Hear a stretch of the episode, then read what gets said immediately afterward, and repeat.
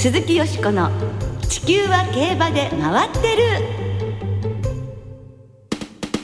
皆様こんばんは。お元気でいらっしゃいますか？鈴木よしこです。地球は競馬で回ってる。この番組では週末の重賞レースの展望や競馬界のさまざまな情報をたっぷりお届けしてまいります。最後までよろしくお付き合いください。今日ご一緒してくださるのは小塚今アナウンサーです。こんばんは。よろしくお願いします。よろしくお願いいたします11月最初の放送です。はい。いやーねあと二月になっちゃったのよ 今年も。ね朝晩冷えてきてちょっとやっぱり季節が進んでるっていう感じしますよね。そうですね。でもやっぱり今年も暖かいですよね。うん。もうお鳥様のシーズンだというのにねコートいらないですしうん。ねだから昼と夜の寒暖差がありますからね、うんそうですね。皆さんも体調崩されませんように。本当風邪もね本当ひかないようにね、はい。気をつけてくださいね。まあ先週ですよ。11月1日、うん。ね。え秋の天皇賞が行われましてついに史上初芝 G1 発勝馬が誕生いたしました。アーモンドアイ。ねえ1985年。シンボリルドルフが樹立してからその七冠のその壁を越えられなかったわけでしょ？そうですよね。ねえだから35年？うん。いやーねすごいですね。それを牝馬が達成したっていうんですから。いや最後最後ね、はい。フィエールマンも追い込んできていたしクロノジェネシスも来ていてどうなんだって思いましたけどもあそこで勝つのがやっぱりアーモンですよね、そうですね。なんかパドックでも一頭だけちょっともう別のこうオーラを放ってるような感じがしましたし、あのドバイのね海外の勝利もあるっていうところがやっぱり時代を感じさせますし、こんな強い馬がね出たんだってもう。でもその瞬間に立ち会えたっていうか見ることができて今年はこの秋結局小塚さんがねあのもう感動の実況された。コントレールのもそうだしとかデアリングタクトもそう。もう3週続けてこんなシーンが見られるなんてもう本当これ以上のことはないんじゃないかしらと思うでしょ？いやーだから今年はね、うん。2020年、はい。永遠に語り継がれていく一年になるんじゃないかなって思いますよね。そう。でここまでですごいもの見てていただいたんですけどどうやらねジャパンカップもすごいことになりそう。いやいやいやってデアリングタクトとコントレールが出走するんじゃないかっていう話ですもんね。え ねえ止まりませんね。はい。そして3日火曜日にはダート競馬の祭典 JBC はい。が史上初大井と門別はい。2つの競馬場で開催されましたが、はい。よしこさんはお仕事で大井競馬場に行かれていたそうとなんですよ。門別からのね中継も入って20周年で本当にその門別も加わって非常に限られたお客様でしたけれども大変な拍手とかが行われて熱視線が行わおこ送られてとってもあの暑い夜でしたね。うん。そしてあの斉藤治さんに先週ゲストに来ていただいたんですけれども、はい。なんとなんとその門別の2歳戦で、はいラッキードリームと挙げてくださったら見事な勝利いやいやいでやございます高配当でしたよ。だね、本当にもうねあの参考なさった方もいらっしゃってゲットされた方もいらしたのではないでしょうか。はい今週末は JRA では G1 こそありませんけれども、土曜日曜で2歳の重賞2蔵を含む4つの重賞が行われます。はい、ディープインパクトの子が勝ったら史上初はい8週連続になるんですって。8週連続重賞勝利。はい、すごいですね。だからいろんな記録は毎週あるってことですね。はい、見逃せないレースが目白押しです。この後は11月の重賞思い出のレースをお届けします。どうぞお楽しみに。鈴木よしこの地球は競馬で回ってる。この番組は JRA 日本中央競馬会の提供でお送りします。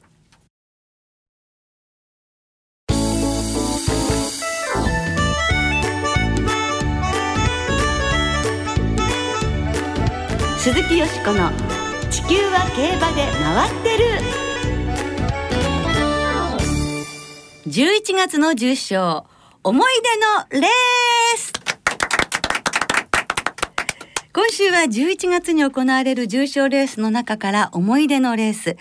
私が特に印象に残っているレースをご紹介させていただきます。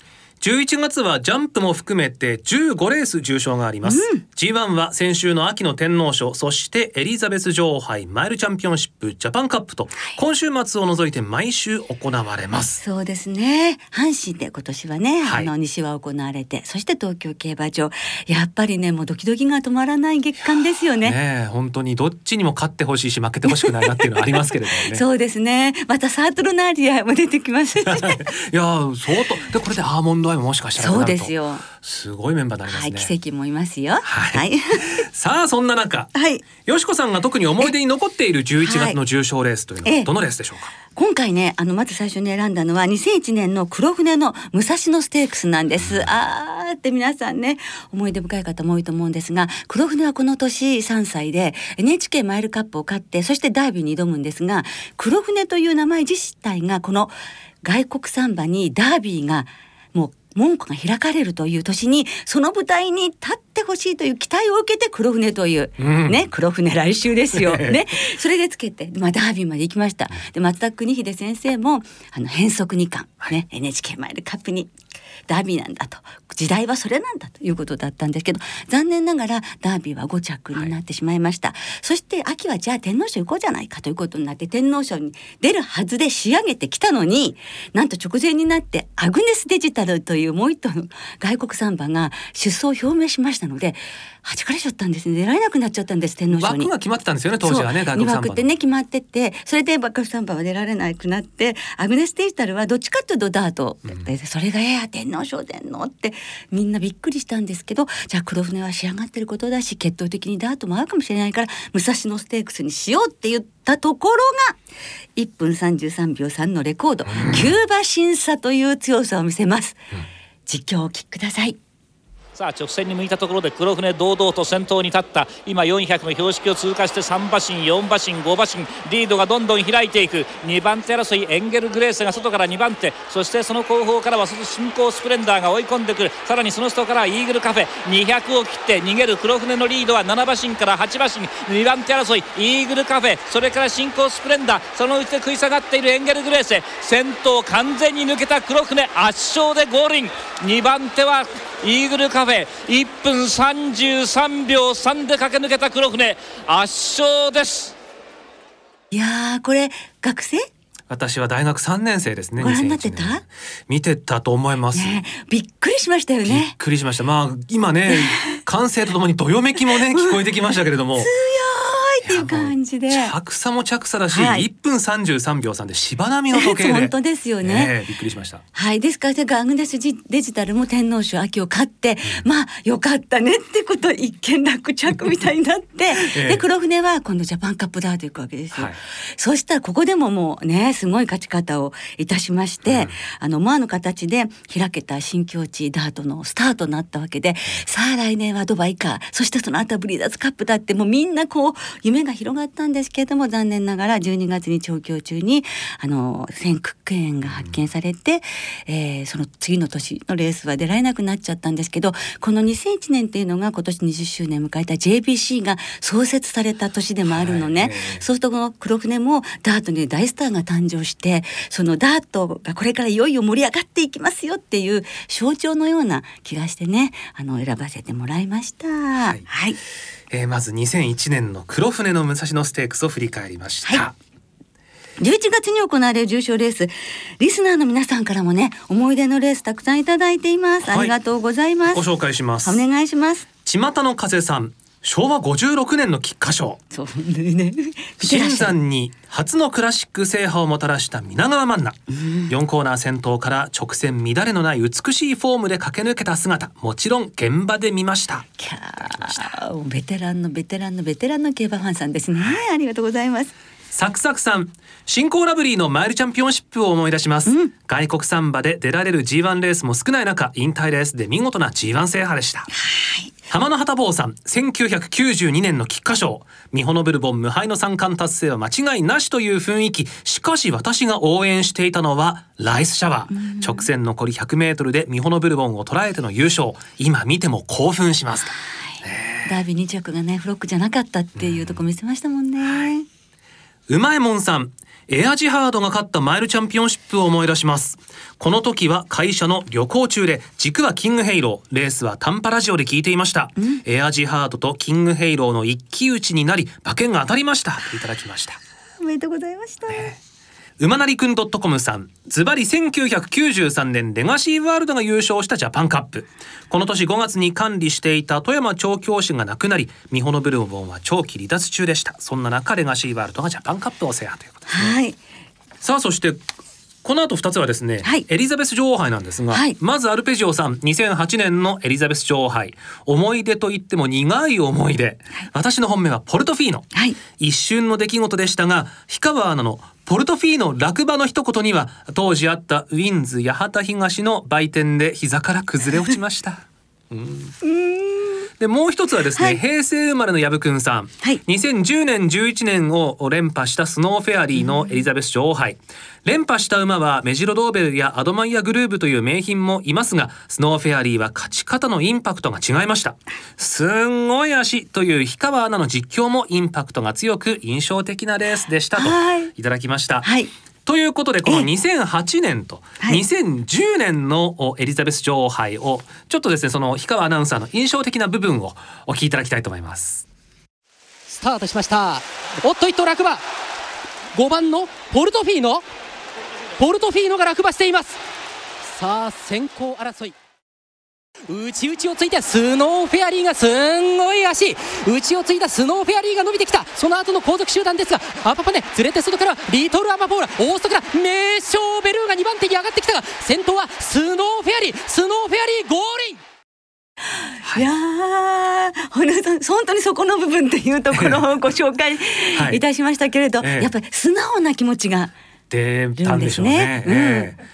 まあ、特にスノーフェアリーはね、ええ。もう瞬間移動のようない。つの間に抜け出したんだというような、ええ。ええ。確かにすごい足でしたからね。はい。ええ、ポルトフィーノもえ？っていう感じで、ええ。まさかポルトフィーノ？っていう。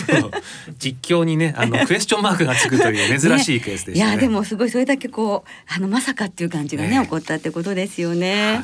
はい、えー懐かしいです。たくさん皆さん送ってくださいまして本当にどうもありがとうございます。さあよしこさんにもう一レースご紹介いただきましょう。思い出の11月の重賞です。はい、1985年のシンボリルドルフのジャパンカップですね。あのシンボリルドルフ、これもですね、皇帝が世界をねじ伏せたという、えー、4歳の時に制したジャパンカップなんですけれども、2着がロッキータイガーという、あの船橋所属のね、桑島孝春騎手の水車ムチもうなったという雨の中の重馬場でのものでしたけれども、はいまずはお聞きいただきましょう。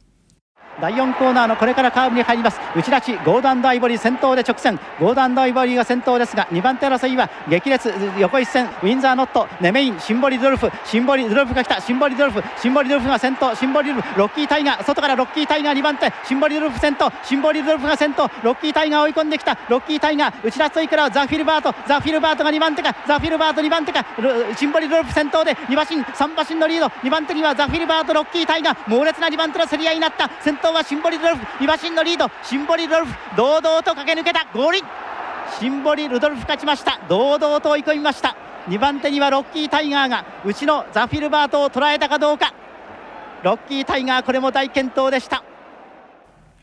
史上初の、まあ、初めてのね日本馬によるワンツーという結果だったんですが、はい。これでシンボリルドルフは6冠達成したんですね。えで私競馬始めた頃は本当にシンザンを超えろっていうのがみんなのもう目標スローガンだったんですよね。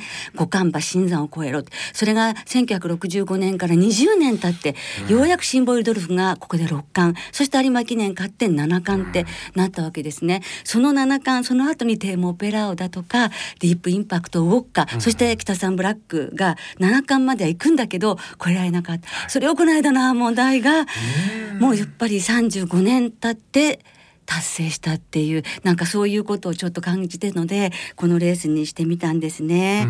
そしてあのお天皇賞の2日後の11月3日に秋の叙勲が発表されて、はい。そのシンボイルドルフと共にずっとシンボイルドルフがいなかったら今日の僕はないっておっしゃった岡部さんが旭日小受賞を受賞されまして、JRA のジョッキーとして初めてということですよね。あの中村仁元調教師とともに叙勲ということでこれまた本当すごいことじゃないですか。ねさらに大井の的場さんも、はいあの王女褒章を受賞されるという本当に競馬界に明るいニュース流れましたもんね、それでちょっとこのレースにしてみたんですけれども本当皆さんにはこれからもね日本の競馬の発展のためにぜひご尽力していただきたいですね。はい。ということで、ええ。えーもう一レースは1985年のジャパンカップをお聞きいただきました。はい。鈴木よしこの地球は競馬で回ってるここからは週末に行われる重賞を展望していきましょう。今週は土曜日東京で慶応杯2歳ステークス阪神でファンタジーステークス。日曜日には東京でアルゼンチン共和国杯阪神で都ステークスと4つ重賞が行われます、はい。まずは日曜日に東京で行われる芝 2500m のハンデの G2 アルゼンチン共和国杯の展望です、はい。18頭多頭数いっぱい出てきました、はい。えー6日金曜日正午時点東京は天候曇りで芝ダート量、えー金曜10時に計測されたクッション値は8.7ということで、まあ、一応標準の、ね、範囲内だということです。はい。で日曜日も東京はあー好天だということですね。さあハンデ戦はい。18頭、どんなところに注目されてますでしょうか？私の本命は6枠12番名称天元です。先ほどね実況で、はい。あのエリザベス女王杯2着になっはい。た名称ベルーガの子供ということですけれども、あのダイヤモンドステークス2着惜しかったじゃないですか。もう僅差でしたね。はい。ねで斤量が2キロ軽くなるのでここは期待したいと思います。うん。ここからジャパンカップ、えー優勝を目指すユーキャンスマイルそれからアイスバブル、はい。サンレイポケットそして3歳のオーソリティ、うん。123 4頭に生まれんでいきまして、ええ。そしてあのミュゼイリアンとアールスターのワイドにちょっと行ってみたいと思います。はい。はい、これミューゼエイリアンは人気なさそうですね。はい、もうずっとなんか追っかけてる馬なのでね、うんうん。はい買います。はい。小塚さんは？私はですね、えー、13番の大西トレイル、はい。これもまあそんなに人気はないとは思うんですが、ええ。去年の2着馬なんですよねそうですね。このレースも。うん、えで適性があるだろうし、まあ斤量も55キロはちょっとね、えーいいんじゃないかなというところでですね、はい頑張ってほしいなと。矢作厩舎。矢作厩舎、うん人気がなくても矢作厩舎いやもうねこういうトレンドには乗っていきたいなと。なる波に乗ってね風に乗っていくということですね。はい。さあ続いて土曜日に同じ東京で行われます2歳馬によります芝線400メートルの G2 慶応杯2歳ステークスを展望していきましょう。はいえーこちらも18頭フルゲートということで、えええー去年が10頭一昨年8頭と頭数少なかったですが今年は多くなりました。ねえうんえー明日土曜日東京は曇りという予報です。はい。さあこちらもなかなか難しそうですがよしこさん。そうですね。まずあのリフレームですよね。デビュー戦のあの一走したのにすごい強かった。外拉致走ってましたからね。本当ですよね、ええ。そして前走もあの外回りましたけど今度はまっすぐ走って、ええ。2戦2勝ということでいやー楽しみじゃないですかうん。今回。そしてやはりエアグルーヴの血を引くレガトゥス、はい。さらにリンゴ飴。お可愛い名前で。もう縁日思い出しておねもうお鳥様の時期にちょうどじゃないでリンゴ飴。この3頭で行ってみたいと思います、はい。4番11番15番、うん。マーレンボックスです、はい。小塚さん。私はですね18番のブルーシンフォニあー。ー新潟2歳ステークス2着、まあ、新馬もね強い競馬を見せましたし、伊藤圭三厩舎はですねはい。今年非常に好調で、ええ。現在関東で、えー、調教師リーディング4位という,、ねいうまあそういうところもありまして、勢いに乗れというね。はい。はい、注目しております。ブルーシンフォニー。はい。ね参考になさってください。さあそれでは、えーリスナーの皆さんからいただいた予想もご紹介しましょう。お願いします。平成生まれの矢部くんさん。アルゼンチン共和国杯も慶応杯2歳ステークスも最年長記録のかかる柴田義富騎手のサンアップルトンとユングビーに期待します。頑張れ義富先生とここ勝ちますとあの岡部さんのね、えー記録を抜いて、えー JRA 最年長重賞優勝記録更新だということそれも応援したいですね、中堅さんもですね同じく柴田義富騎手に注目。アルゼンチン共和国杯のサンアップルトン、慶応杯2歳ステークスのユングビ岡部幸雄さんが持つ JRA 最年長重賞勝利記録の更新がかかるので楽しみにしています。はい。あの吉富先生おじいちゃまなんですけどねもうすでに。お孫さんがいらっしゃるんですよね。そうなかっこいいですよね。ああねねはい、えー、武田真美子さんとお読みするんですかね女性の方です。はい、アルゼンチン共和国杯はユーキャンスマイルみやこステークスはクリンチャー。京王杯2歳ステークスはリフレーム。ファンタジーステークスはヨカヨカです。はい。えー、ゾウタンさんも、えーファンタジーステークスは九州産馬のヨカヨカ、はい。白雪姫決闘の名系エールから狙ってみたいです。ということですね、えーその他アルゼンチン共和国杯はユーキャンスマイルメイショウテンゲンみやこステークスナムラカメタロウ京王杯2歳ステークスリンゴアメといただきました。でうまえもんさんもファンタジーステークスは4日4日ということでね、熊本生まれ。はい。なんか熊本産馬が勝つと初なんでしょ？えー JRA の重賞は熊本産馬は勝てば初めてだということですね。ね。それも見たいですね。はい。えー、うまいもんさんその他京王杯2歳ステークスリフレームみやこステークスエアアルマスアルゼンチン共和国杯3歳馬オーソリティといただきました。ああワールドエースさんも今週はヨカヨカに尽きるうん勝ってほしい。ね。マンデーサイレンスさんファンタジーステークスヨカヨカ京王杯はリフレーム。ヨカヨカは単勝をリフレームは POG で応援しているモントライズと生まれんを買いますとポカポカ湯たんぽさんは、えーアルゼンチン共和国杯ユーキャンスマイル KO 杯2歳ステークスリフレームファンタジーステークスヨカヨカ、ヨカヨカすごいですね。注目ですね。みやこステークスエアアルマス。あゆっちさんいっぱいいただきました。KO 杯2歳ステークスはブルーシンフォニーモントライゼロードマックス。ファンタジーステークスはサルビアメイケイエールヨカヨカ。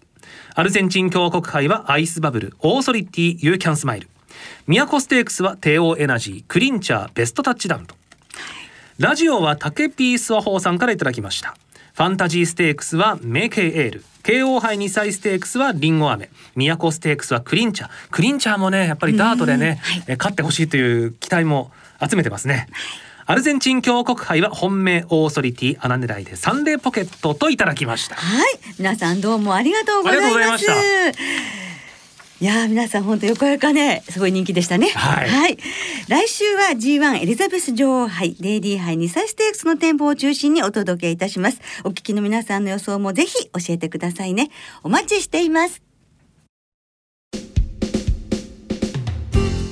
今日もそろそろお別れの時間となりました。今週末は東京福島そして開幕週阪神の3つの競馬場での開催です。2歳の重賞レースは2レース。先ほど予想した東京の慶応杯2歳ステークスの他に阪神競馬場で牝馬によるファンタジーステークスが行われます。はい、ここでの注目はやはり白毛のファミリー白雪姫ファミリーのメイケイエールです。うん。はい、ねえ、勝ってはい。育ちが勝ったから、はねえ一緒に出るなんてことがね、くれ見られるかしら？白毛ファミリー対決。対決。ねしかも勝てば無敗ですからね。そう今年はね、本当白雪姫ファミリーの活躍もね、嬉しいですね。はい。その2歳戦は単勝がお得です。今週も JRA の2歳戦全競馬場全レースの単勝を対象に通常の払い戻し金に売上の5%相当額が上乗せされて払い戻しされます。そして今週も事前の抽選で指定石券を購入された方に限定する形でお客様をお迎えして JRA の競馬は開催されます。また一部を除く全国のパークウィンズウィンズ J プレイスでは発売内容営業時間などを制限した上で馬券の発売払い戻しを行っています。詳しくは JRA のウェブサイトなどでご確認ください。はい。今週は G1 お休みですけれどもね、盛りだくさんの内容ですからね、はい。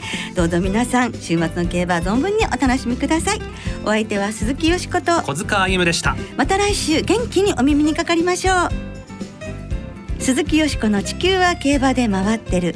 この番組は JRA 日本中央競馬会の提供でお送りしました。